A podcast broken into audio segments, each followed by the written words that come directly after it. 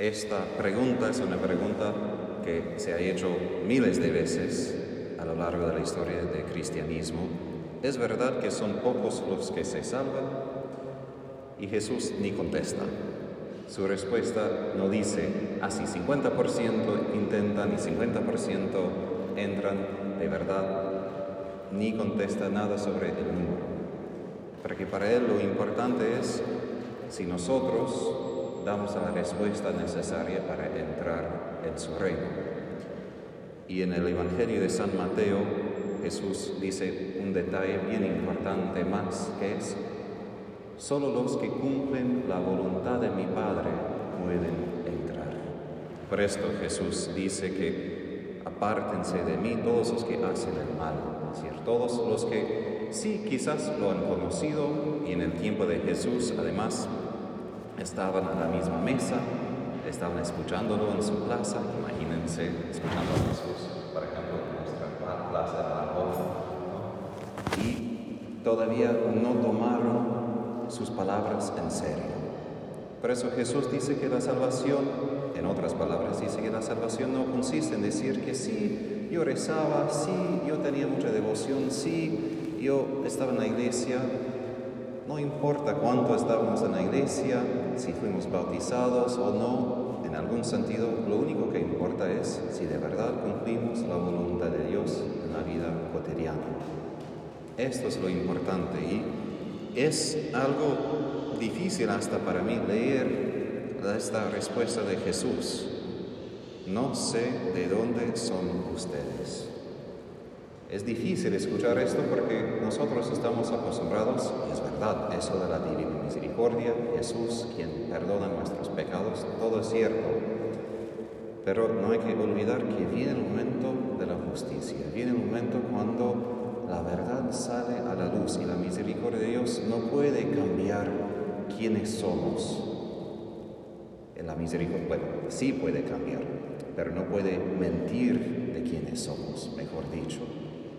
Porque si no hacemos la voluntad de Dios, entonces, como Jesús dice en otra parte del Evangelio, no somos su hermano, su hermana, su madre. Solo tenemos vínculo con Jesús si cumplimos su voluntad.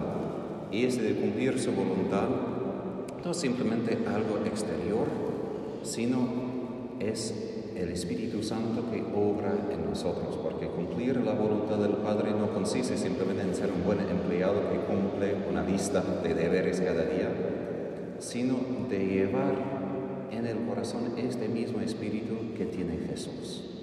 Por eso San Pablo en la carta hoy dice tan claramente que nosotros no sabemos cómo orar como es debido. Nosotros podemos acudir a Dios con muchas peticiones, necesidades, no es nada malo en esto. Pero como Santa Teresa de Ávila aclara, toda la oración tiene esto como meta, no cambiar a Dios, sino permitir que Él cambie a nosotros para someternos a su voluntad.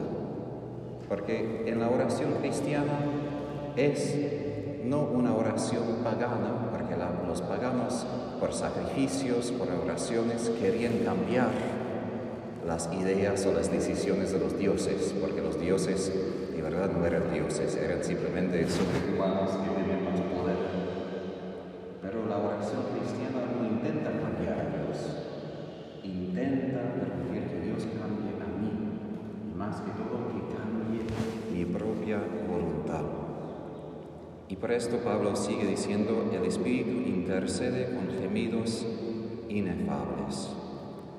Si en nuestra oración solo nos quedamos en ese nivel de la mente, vamos a tener miles de pensamientos y miles de imágenes de Dios, de una cosa, otra cosa. Pero la oración cristiana consiste no simplemente en pensar mucho, como dice Teresa de Ávila otra vez, sino en amar mucho este amar, este amor, es el Espíritu, quien dice un teólogo recién, Juan Balthasar, el Espíritu es más allá de la palabra, donde no podemos captar en palabras, donde no podemos pensar claramente en estos gemidos inefables, en estos dolores del corazón que escapan palabras, ahí encontramos el Espíritu. Y ahí encontramos también que es la voluntad de Dios. Porque la voluntad de Dios puede ser bastante diferente que todos nuestros pensamientos, todas nuestras ideas. Y de hecho, esto es nuestra experiencia. ¿Cuántas veces esperamos algo y otra cosa pasa? Tenemos un plan y un catástrofe pasa. Teníamos todos los planes antes de la pandemia y ahora estamos casi dos años con todo el mundo parado a causa de una cosa que nadie había esperado. Pero esto exige nosotros tener en cuenta que hay algo mucho más de lo que podría imaginar. Y la voluntad de Dios comienza no aquí, sino desde lo fondo de mi corazón. Y ahora, ¿qué es la voluntad de Dios? Es nuestra salvación, es nuestro bien, es llevar su reino aquí a la tierra, un reino de paz, de justicia, de belleza, de armonía. Pero a veces nosotros, queriendo como tener Dios a mano por nuestros proyectos, por nuestro bien, como nosotros robamos este versículo de San Pablo y lo utilizamos según nuestras ideas. Sabemos además que Dios dispone todas las cosas para el bien de los que lo aman, de aquellos que Él llamó según su designio. Ahora, es verdad que Dios dispone todas las cosas para nuestro bien, pero hay una cosa bien importante aquí. Por los que aman a Dios. Esto es una condición bien importante. Quiere decir que amamos a Dios Punto final. No estamos buscando a Dios y otras cosas. Buscando a Dios y nuestros planes. Buscando a Dios y lo mejor de este mundo. Dios dispone todas las cosas para el bien de los que aman a Él, para que podamos amar a Él más, para que podamos conseguir a Él más. Y ahí entra todo el problema del sufrimiento, porque, porque en el sufrimiento nosotros no tenemos o salud o dinero o otras cosas, pero ¿qué queda en el sufrimiento? Dios. Siempre queda Dios. Y ahí es la prueba, si de verdad amamos a Dios, porque lo conseguiremos mejor en el sufrimiento, o si queremos más a nosotros. Porque como digo, a veces podemos muy fácilmente utilizar ese versículo diciendo que Dios está a mi lado y Él bendice toda mi vida y Él va a bendecir mi vida con mis expectativas y todo irá bien. Dios no es así, no porque es cruel, sino porque lo mejor para nosotros es Dios mismo es quién es Él. Es su espíritu que habita en nosotros. Y solo cuando apuntamos a Él, cuando Él mismo es la meta, ahí entendemos como todo, todo es para nuestro bien. Todo. Y eso es difícil porque aún acusaciones, aún traiciones, aún catástrofes, aún enfermedades, aún tragedias, todo es para nuestro bien, pero teniendo a Dios en el tiro, teniendo a Él como el punto de nuestro corazón. Y esto no es fácil llegar así, pero recuerdo como San Juan de la Cruz en su llama viva de amor, él describe, como en un sumario, en un resumen, todo el sufrimiento que el alma tiene que padecer para entrar en unión íntima con Dios.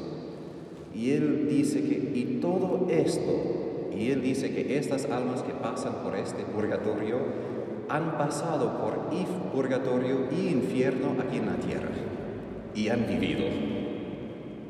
Y dice, y todo esto es un don y una gracia que pocas almas reciben. Y estas almas deben apreciar todo ese sufrimiento como el don culminante de Dios para su vida. ¿Por qué?